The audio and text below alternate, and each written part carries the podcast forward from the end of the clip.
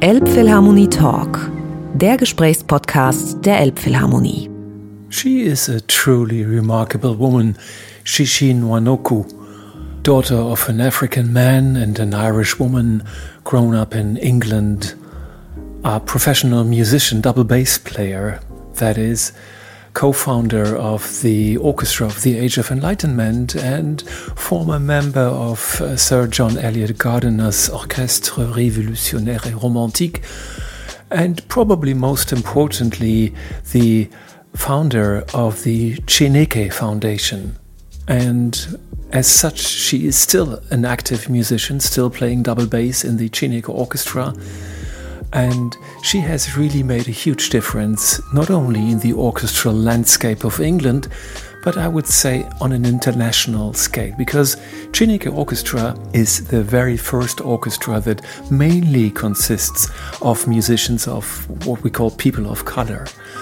And that makes such a huge impression and impact and difference on the podium and in the hall, wherever they perform, wherever they play Plus, they have so many new pieces from black composers, from non white composers, both male and female, of course. So they change repertoire in so many ways. And Chineke Orchestra will be performing in Hamburg on the 26th of August. And I had the privilege and the joy to talk to Chichi Nwanoku on a very special day, just the day when Boris Johnson finally had to almost resign, I would say. He still is prime minister as we speak now, but he had to resign as the chief of the Conservatives. And uh, that played a certain role in our conversation, and I hope you enjoy. Thank you. Oh, by the way, I am Tom. I'm working in the Philharmonie. Chichi, so happy to see you via Zoom. So happy to talk to you. And I have heard so many brilliant things about your work. Thank and you. And I'm very happy we have this time together. Yeah. You have you have founded um, Chineke Foundation, I think, seven years ago, and I think it was really a very long, in a way, a long overdue endeavor to start this thing. But even if it's such a big thing, it must have started with some first step. And I would love you to tell me a bit about the founding myth or whatever you would call it, you know, the origin of your idea. Yes. I think it was a lifetime of experience, to be honest. You know, maybe there was one particular thing that maybe just say, right, okay, something needs to be done. There was the light, the light bulb moment. I'll Yes. tell you that. I will tell you the light bulb moment. Yes, please. Uh, maybe I'll say it in a slightly long way, and then you'll reduce it.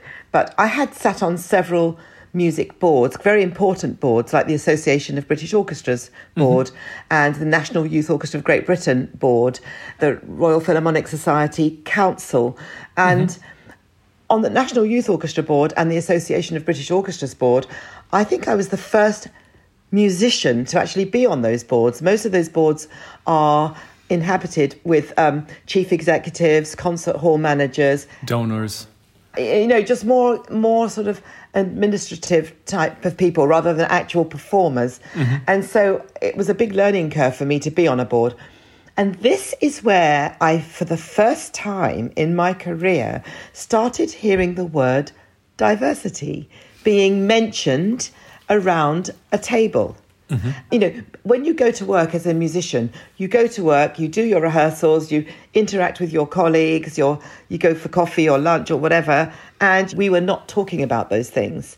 And when I was around these board tables and the word diversity was mentioned, all eyes would be on me, and I'm thinking, what's going on here? Um, this is very interesting because I've never heard this being discussed before.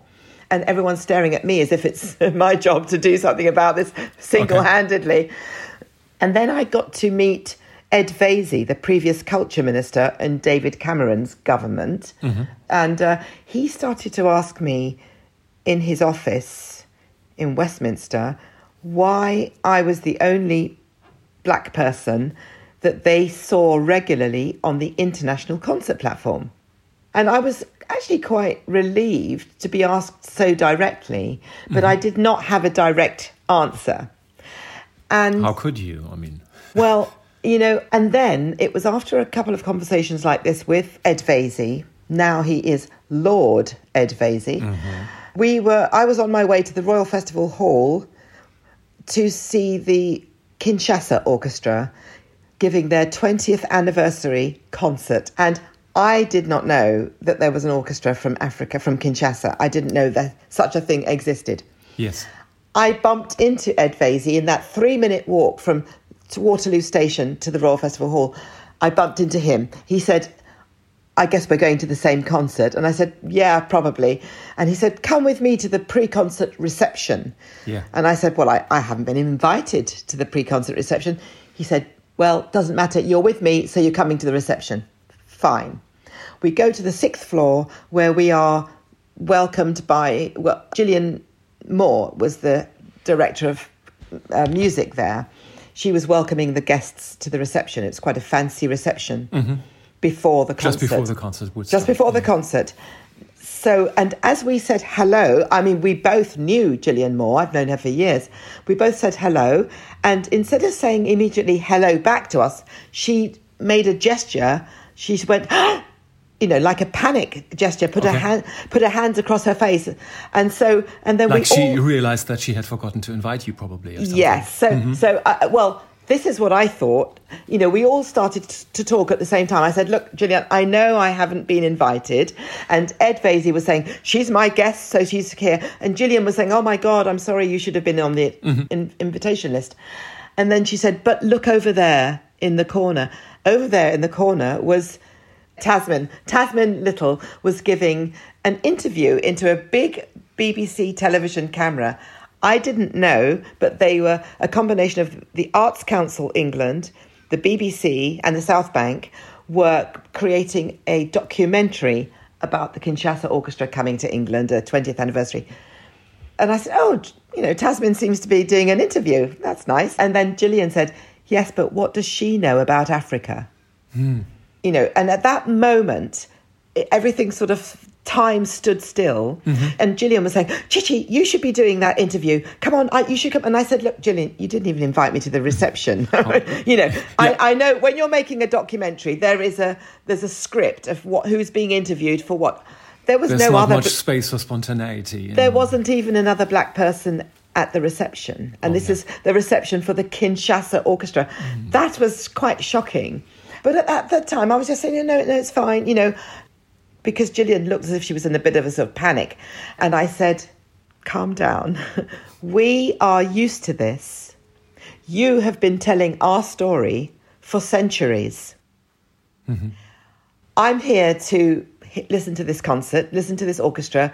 We'll talk about this later. And at that moment, I could sense that Ed Vaizey was next to me, you know, witnessing all of this happening.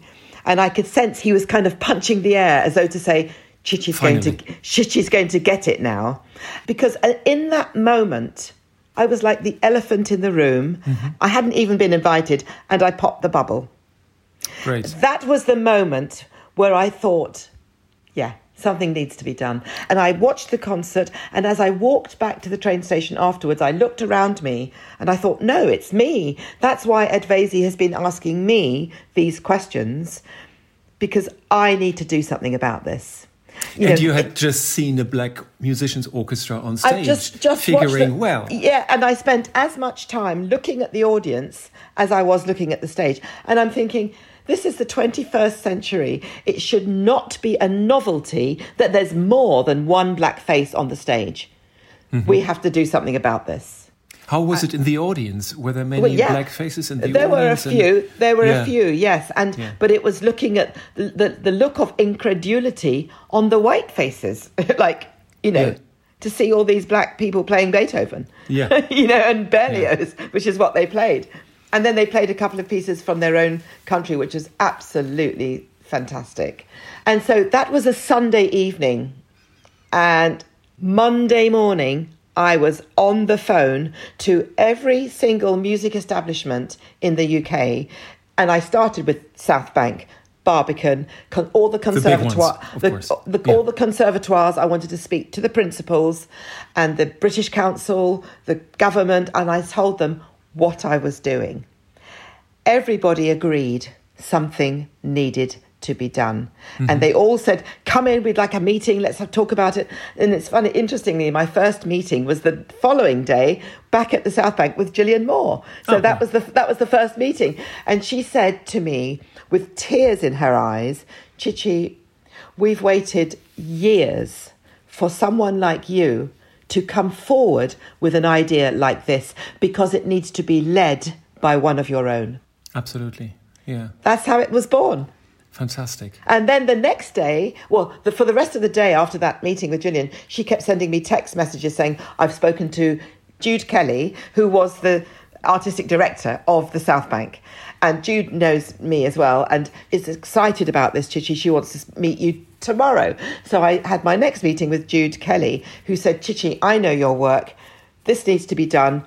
I'm going to give you a platform at the Queen Elizabeth Hall, South Bank Centre. We will give you the stage. We will launch you. Find your orchestra. I'll give you one year. And Oh. so, exactly a year later, 62 of the Chineke musicians walked onto the Queen Elizabeth Hall to a sold out audience. But I realised it was important to also create a junior orchestra mm-hmm. because as soon as I started finding musicians, I was also receiving a lot of negative comments from certain people saying, Chichi, you'll never be able to do this. Classical music is it's not really your sort of, it's not really black people's music, is it? And the standard is not very high for, for black people who play classical instruments. You'll never be able to do this. And I said to myself, well, I'm going to try. I'm going to look and see what I find. The more I looked, the more I found the well of talent runs deep. This I find so interesting because you told me that you used to be the only people person of color in international orchestras Everywhere. in Great Britain, everywhere pretty much. Everywhere. How how did you discover all these wonderful players? I mean, Well- where, did, where had they been before? Good question. I started by writing to a few of my colleagues who are soloists, like Nicola Benedetti, Alison Balsom, people who go round and play solos with all of the orchestras. I was just with one orchestra at that time, and so I didn't see them. But and I asked them, look, if you're playing with other orchestras, if you see a black face or a mixed race face, don't assume that I know them because I don't. Please mm-hmm. find out who they are and tell me who they are and give me their contact details. And then I started to write. I spoke with the principals at the at the Royal Academy of Music, at the Royal Northern College of Music, the Royal College of Music, Guildhall, to ask them about their alumni, people who had been at their colleges, and to give me their names, and to so that I could then do some research and find them. And that's how it started. It was a long, long, long, long, long process, but I found everybody. And then one person would say, Ah, I was at college with a cellist, or, you know, and then it just went like that. It was like a snowball effect. And then I started to speak with people from junior college and things like that and found out about children and young musicians. And I thought, this is the, op- I really want to create a junior orchestra because all of those naysayers who were saying to me that I would never be able to create an orchestra of professional black and ethnically diverse musicians. And also, people have this notion that two or three black people together is means danger. you know, we you know we have all been programmed. If you've got three black men walking towards you on the street, that means trouble. You should cross over the road, and you know mm. that's how we've all been brainwashed by this ter- terrible, terrible, untrue information. And so I just thought we need to smash through those stereotypes. We've got to break those down because they're wrong, they're bad, they're destructive, they're negative. And even black people, we're trained to think like that about ourselves, yeah. about that we are bad people. And I thought, what better way to do it than to walk onto stage with 62 musicians? We don't say a word. The first two concerts were all people of colour, all. Mm-hmm. Mm-hmm. And I felt that had to immediately change people's perceptions about what black people can do.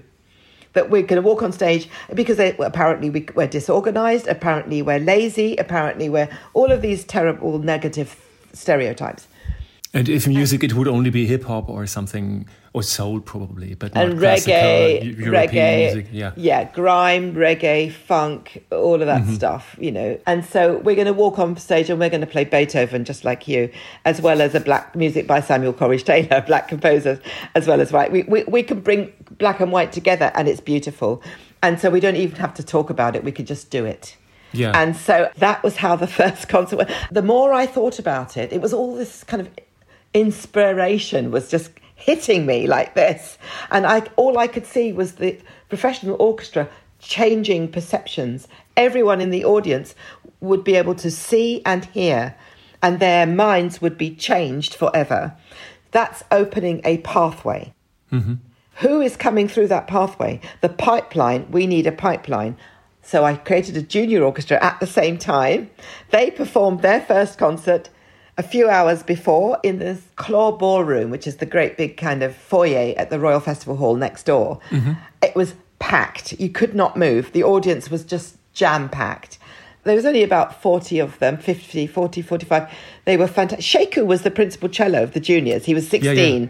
Wow. And his brother was leading the orchestra. And there's still some of the same players in the junior orchestra today. They are still in the juniors. They're getting to the end of their time in the juniors. But what has happened? So, in order to get systematic change, you have to change perceptions. Mm-hmm. And so, our orchestra has changed perceptions.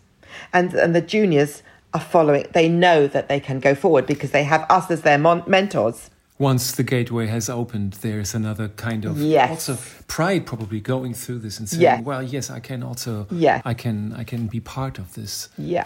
This is fantastic, but this is one part of it. I mean, it's it's highly admirable. I find to to have both orchestras really ready at the same time, which I didn't know. I thought you know the youth orchestra was some addendum coming up later as a next step, but I think we're the first orchestra in the world to create a junior orchestra on the same day. yeah, I think we've made history with that. it's just two two sides of the coin. It's just Yeah. inseparable in a way. to say this is what is possible. We need everyone to support. If you want to see, this is a, a glimpse of tomorrow's orchestras, of who you can see in tomorrow's orchestras. Everyone needs to support this. Yeah, that's fabulous. So this is the layer of the players, so to speak. Now we are coming to the repertoire, which of course also has made a huge development within the last, I don't know, five, seven, ten years. How, how did you discover these pieces? I mean, I, I reckon you haven't been paying too much attention to to to um, Well, Tom, American composers or black composers. people say to me, Chichi, why didn't you do this 10 years before? And I don't think it was, the world was ready. Time it wasn't ripe, it- yeah. No. And up until then, as a member of an orchestra, you play what you are told to play. Mm-hmm. And I've been through the whole of the music system. At the, I studied at the Royal Academy of Music. You go to a place of learning that is to do with classical music. I expected that everything I was taught was everything I needed to know about And was everything that existed, probably even. Exactly. Yeah. And so they are really not educating people properly. I was halfway through my career before I even knew that women composed. Incredible, isn't it? I had never played a piece of music by a woman, female composer. I mean, it's te- it was a white man's world, and most of the music I played were by dead people. And well, I guess most are when we're playing symphonies and that repertoire. But it was so narrow. I realised what a narrow education we all had. And actually, we've been cheated of a really great palette of mm-hmm, music. Mm-hmm. And and we've excluded so many people of the same kind of people have been excluded, hidden, airbrushed, and kept out. And obviously, it has an impact on the musicians and has an impact on the audience. Everyone is impacted by this. So there must have been something like a wave of a new interest, you know, triggered by things like Chineke Orchestra Yeah. and also other developments, maybe in the US, where they suddenly started to rediscover composers that had been quite popular. Yes. Like you're playing, for instance, you're playing this William Dawson African American Folk Symphony, which was premiered in 34, I think, by Yeah, Leopold. Stokowski. And it was Yeah, a huge success. Yeah. Why wouldn't it be like a regular piece for, for American orchestras? Absolutely. And the Philadelphia Orchestra premiered it with Stokowski at the Carnegie Hall. And it was such a success Yeah. that he that William Dawson was called many times to the stage to take a bow. He was probably the only black person in the whole of the Carnegie Hall that night. And anyone would have thought he would have been an overnight sensation. His career should have been made for life. He never got called again, and he was so depressed by this, he never wrote another symphony. Boy. So the, the music industry loses out Yeah. because this is a great talent, a great composer. And why didn't we all know about this music? Why? Why? Why? And it's an incredible piece of music. When I first heard it a few years ago, I was blown away. I introduced it to Kevin John Edusei. I've introduced it to everybody, and and now people are starting to play it. I've played it on my radio programs on Classic FM. So there is, I think, one recording, but we will be making another recording, of course. And uh, it's just an incredible work. It's fantastic. And the same goes for Florentine Price and for many other. Florence, Florence Price. Florence, Florence Price. Florence B. Price. Yeah. yeah. And for, for quite a number of other composers who William, are being. yeah, William Grant Still, incredible composer. And, you know, we've recorded William Grant Still's first symphony uh, last year. It will be coming out in due time. And it's just glorious music. It's just so entertaining and it's so human. And, you know, I think it's the third movement.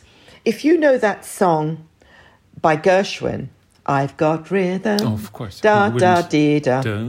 Yeah, yeah, da da da da da da da. Exactly. Well, it's in William Grant Still's First Symphony. That's where it was taken from by Gershwin. And. G- Gershwin, the, oh, they, they were the same generation Grant Still, William Dawson, Nathaniel Dett, Gershwin. Gershwin could always be found hanging around in Harlem, going to hear their music, and I think with a notepad because he was so inspired by their music, and no one else was listening to it. Let's And- assume he had the best intentions rather than stealing. Yeah. It was just basically being Yeah, inspired by it and not compliment. expecting that they would have an, any chance to be It- uh, performed. I know it's it's a compliment that he thought the music was good enough that he wanted to take some, and you know, composers did borrow from each other and did, and yeah. copy and paste and things. You know, Mozart did the same with Chevalier de Saint Georges' music, copied and pasted into his own, and so. But it's just heartbreaking that William Grant Still, William Dawson, they didn't get the careers they deserved. How is your experience now with? You just mentioned you used one of the pieces on one of your radio shows. Do you have the impression that the radio would also take this into account in their programming now? Yes, they, well, it's incredible. So since Chineke has started and, you know, made some recordings and I have presented radio programs for the BBC and for Classic FM and they ask me to share music that does not usually get played on the airwaves. And so I have introduced Samuel Coleridge Taylor massively mm-hmm. and all of the, the other composers that we've been talking about, Florence Price, etc.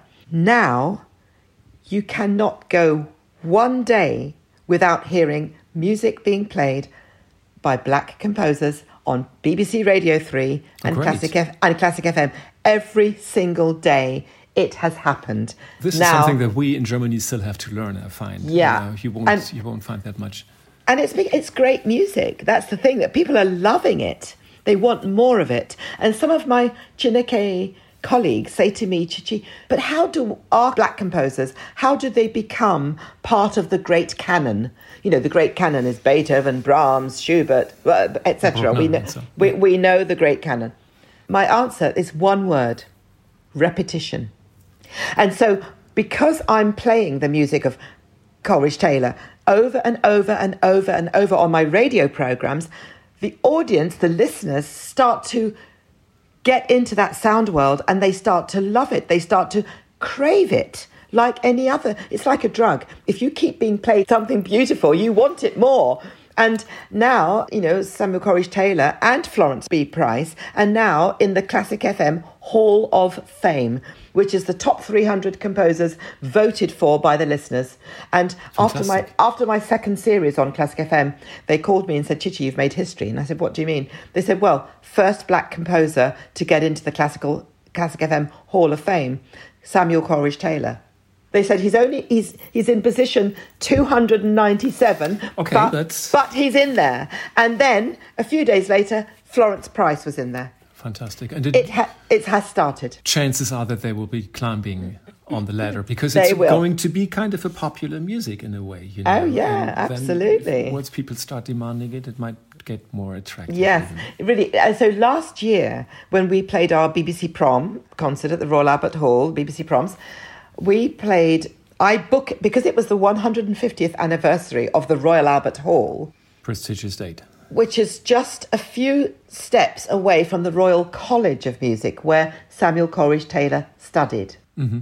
He went there as a 15 year old. On the same day he started was Gustav Holst and Vaughan Williams. Okay. And we hear music by the other two every day on the radio and never Coleridge Taylor. But Col- Coleridge Taylor was the most successful of all of them in his lifetime. Mm-hmm. I mean, his music was considered better. And uh, the King of England used to come when, when they were premiering a piece of music by this student. The king would come to hear the concert. And I, I've seen the program of the premiere of his first symphony and it's the Royal College of Music Student Orchestra. And you can see the names of everybody who played in the student orchestra. And we know that Gustav Holst was an amateur trombonist. And in the trombone section, there's Gustav, Gustavus Holst. Third trombone. Yeah, yeah. And Vaughan Williams, triangle. Wow, really? Well, that's very collegial. Yes. And so it's almost ironic, you know. But the thing is, nobody has heard that first symphony that he wrote when he was 19 years old. You, you might have heard of the Hiawatha trilogy, that, that incredible work that was performed 244 times at the Royal Albert Hall to a sold out audience. So imagine how much money Samuel Coleridge Taylor, how much revenue he brought to the Royal Albert Hall. Jaeger took him to Novello to, to get money for that music. And he, Novello gave him 15 guineas. Oh, and no copyright or nothing. That he never got anything else. And they have they have reprinted and sold. They've made millions from that. Coleridge taylor got 15 guineas which is like 15 pounds and 15 shillings mm-hmm. so i i felt we should open our prom last year with the overture to the hiawatha and that we would close the prom with his first symphony Simon Rattle was in the audience. I didn't know he was there, and he was texting me afterwards saying, That symphony is extraordinary. What a fantastic piece of music. He was blown away by it. and he's also taking it into his programmation now, I guess. Well, he's doing a lot of George Walker, mm-hmm. and I'm and I'm sure he's going to look at that symphony. Just keep your eyes open. I'm sure the LSO will be playing it. Just, Or, just a, or a- the Bavarian Rundfunk. Yeah, when he's going to- to- to Munich. Yeah, yeah. Absolutely, yes. Just a side note, Coleridge Taylor, does he have any any heritage, any um, children that could probably now benefit Yes. from revenues? Well, this is the problem. His daughter and son, his son was called Hiawatha, they called him Hiawatha, and his daughter, Gwendolyn, who changed her name to Avril, or the other way round, Avril, Avril Coleridge Taylor, also went to the Royal College of Music. She even conducted his pieces, his music at the Royal Albert Hall. First black woman to conduct at the Royal Albert Hall. None of her music is recorded. We have recorded one piece by her, this incredible piece called Sussex Landscape. Mm. As She, she went to retire as an old lady to Sussex. It's an extraordinary piece of music. When did she compose this? Approximately 50s or 60s? Oh, oh, oh, that's a good question. I can't remember offhand, mm-hmm. Mm-hmm. But you will be very happy. It's going to be on our first, you know, we've just signed a contract with Decca. Which is uh, great, yeah. And uh, well, our first double album is going to be a double album of Coleridge Taylor. So it includes Avril Coleridge Taylor, this one Fantastic. piece. Yeah. Father and daughter. Yeah, yeah. And the wonderful violin concerto of Coleridge Taylor, the Othello suite, the Petit Suite de Concert, the Ballade in A minor. It's just incredible music. This is fantastic contribution from, you. from Yeah. you and from Yeah. the orchestra. Yeah, yeah, we're very excited about it, and Yeah. I think I think the world will really enjoy that first disc. Did you have any glimpses of what would come out of your idea back in 2015? Tom, I didn't know if our first concert would be our last concert. Oh, I did not know how we would be received. Mm-hmm. And in that first concert, we opened with Samuel Coleridge Taylor, Ballad in A minor. It's like an overture piece. It's, it's such a uplifting, sensational curtain raiser. And then we played a piece. So nobody in that hall, either in the audience or on the stage, had ever heard or played a piece piece. of a piece of music by or a piece of music by Coleridge Taylor. Nobody in the orchestra had ever learned about him all through school or the university and the conductor. No one knew him. And to think he lived a couple of miles away where, from where we were rehearsing, you know, and performing. And then I thought, hang on, I want the audience to see a living black composer. Before we played Brahms uh, and then Beethoven Symphony Number Seven, we played Brahms I'll, I'll remember it. But um, so we played this beautiful piece of music for strings, just for 18 strings, by a living black composer called Philip Herbert. He wrote this piece, it's called Elegy, and it was written. Oh, oh my God, they're getting, sorry. They're bringing out the thing for Boris Johnson is about to come out of 10 Downing Street. we have Li- to say well, we are just having our conversation on the day where he's about to resign. Yes, and it's yes. quite an important day for Yeah, him. he's just about to, they're just putting the, um, I, I've just got it on silent, but I can just show you. Yeah, please. Um, they're just That's part the- of our conversation here. Yeah, oh yeah, oh yeah, he's coming. He's going to be, he, they're just getting the um, lectern ready, Yeah. and any moment he will come out of number 10. Oh. Historic, Oh. historic oh moment. my God. So, uh, where were We we? were we were at the first concert, and my question: uh, Did it dawn on you that this would be something major that would change the world ultimately? I didn't know. I just didn't know. And so You were thinking maybe the first concert would be the last one, and I, I thought it could. It might obviously it wasn't. I just put all my energy into making that concert happen, raising Yeah. enough money to pay all the players for the rehearsals and everything, and all of those things. It was an incredible event, that first concert, which I will never forget. The atmosphere, imagine, yeah. the people that were in the audience were so diverse. I've never seen an audience like that in my life, you know, because my everyday life, I can walk out you know, anywhere I go across the city of London, it's very diverse. It's- Mm-hmm. course. It's, it's a wonderful. Super diverse in London, Yeah, yeah. and and then I go to work. I go through the door, and it's just totally different. I only see, and so Whites. It was just it just didn't represent my world. But I was so used to it that I didn't. I stopped seeing it. So when people ask me today, why didn't I talk about it or be earlier? I know that the I didn't because I didn't talk to my colleagues about it.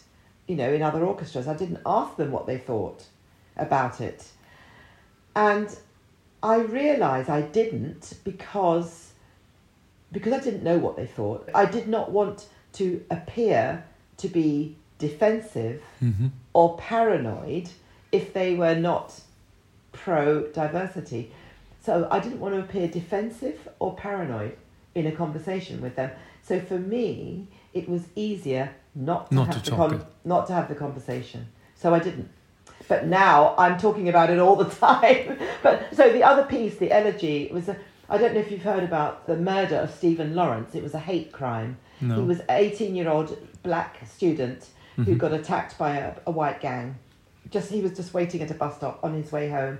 He In was England? A, yes, he was a he was a budding architect. He was going on to read architecture. One of these really good young men, and the police tried to make his family the bad people. They weren't at all. Uh, it was a huge thing that happened. Anyway, this black composer wrote a piece in response to this terrible act, this murder, and it's for 18 strings, each part representing a year year. of Mhm. yeah. And it was complete coincidence that our first concert on the 13th of September was his birthday, would have been Wow. his birthday. And I didn't know that.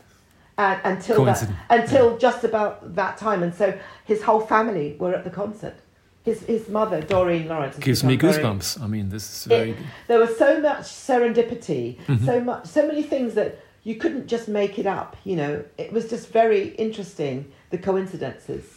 I was just thinking about this word of the quality of time. You know, what the yeah, Greek yeah. would, would call kairos, yeah. this moment where okay. really things all fall into place. And it, it couldn't have happened earlier. I mean, it would have been good had it happened had it. earlier, but it hasn't. So this was then the right I time. I think that was the right time.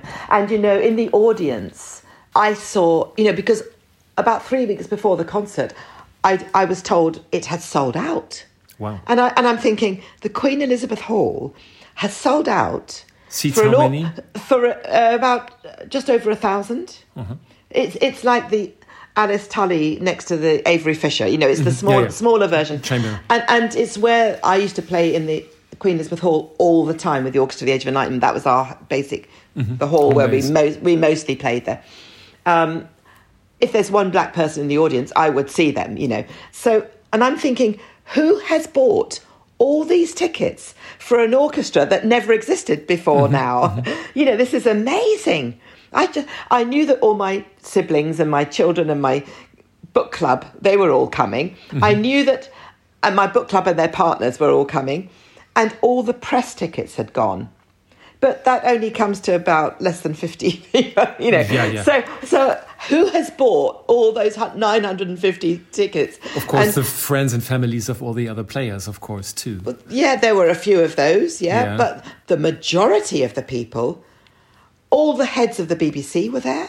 You know, the outgoing head of BBC Radio 3 in the proms, Roger Wright. Mm-hmm, the new the new head of the proms, David Pickard, the new head of BBC Radio 3, Alan Davey, Edward Blakeman, the programmer, and then there were there were just even my favourite news read, television newsreader for Channel Four on t- television.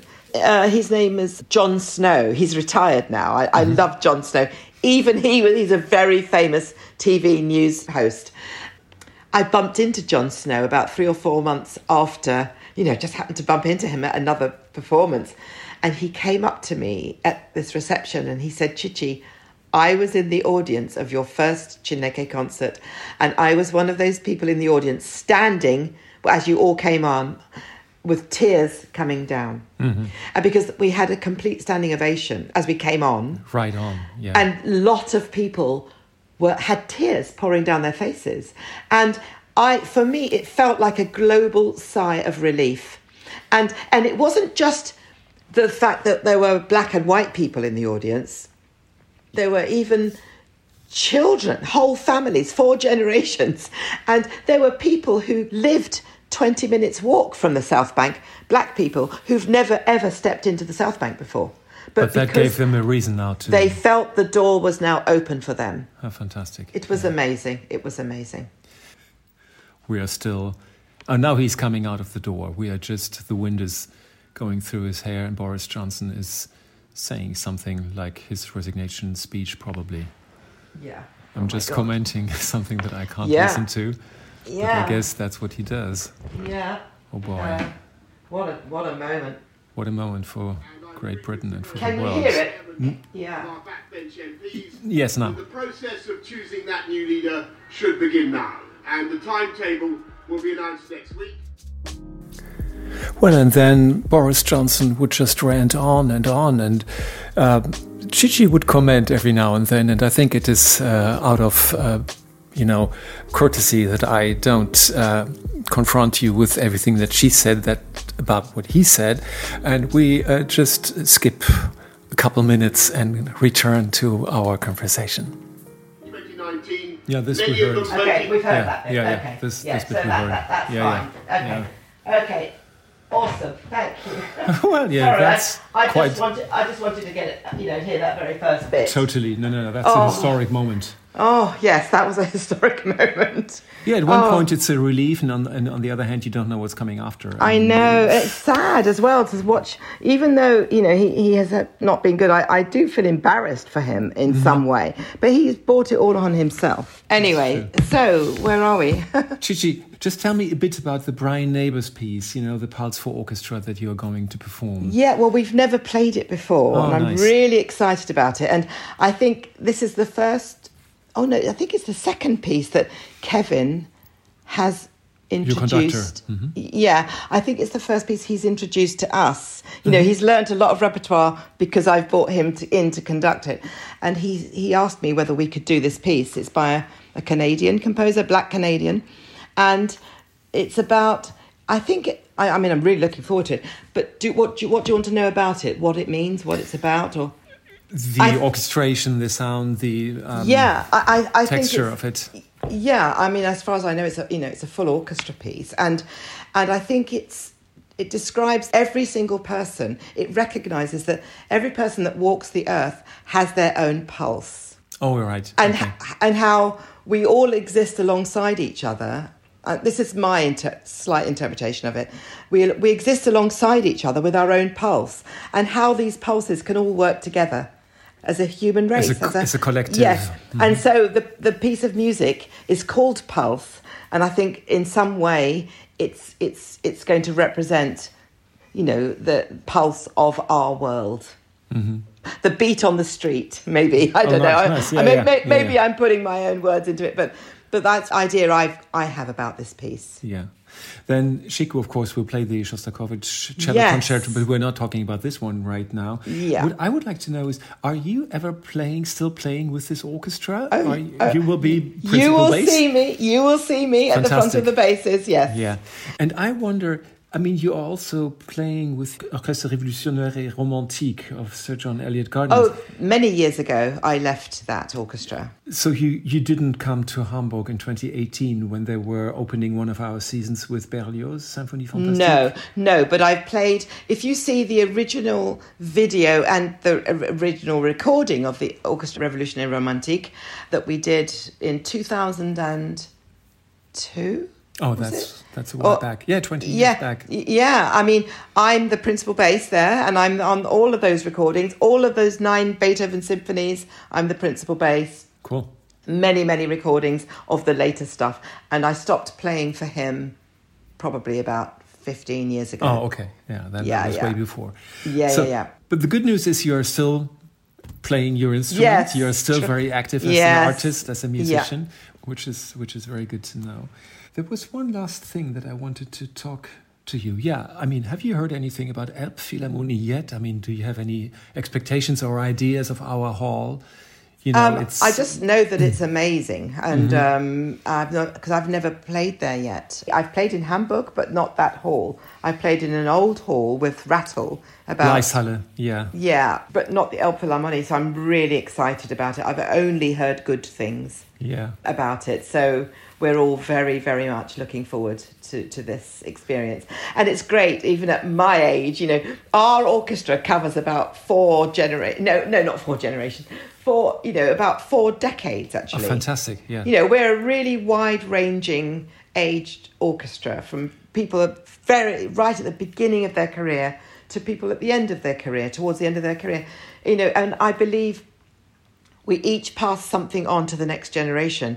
You know, each one teach one. This is a philosophy that I very strongly believe in. And I think that so that even someone at my stage can still be discovering something for the first time, which will be the Elbphilharmonie, In for, example, for example, will be this- the El, yes. In yes. this specific moment. Yeah. Yeah, but you know, but there's in other ways as well, you know, because I've been round the clock and round the world several times with my career, mm-hmm. and and I'm going hand in hand with people walking onto stages in certain cities of the world who- uh, first where for their first time, and I'm seeing it for the through their eyes as well, and it's very exciting. It's very exciting. This is something about the brother and sisterhood of musicians and artists, Yes. anyways, you know. Yes, it is. Traveling people. Yeah. Chichi, we could talk so much more. It's really very uplifting and exciting, and I want to thank you so much for for your time and dedication oh. for the oh. in this very historic moment that we shared here. Incredible, wasn't it? Yeah. So, and well, I look. Will, will we see you? In... Yes, absolutely. I'll oh, be great. looking forward to see you there. Great. on the twenty sixth of August, you will be coming, and yeah, I hope it will be packed when you when you come. I I hope so. Thank you so much, my dear. Thank you. Looking forward to day. seeing you. You too. Yeah, you too. Thank you. Thank you. Thanks.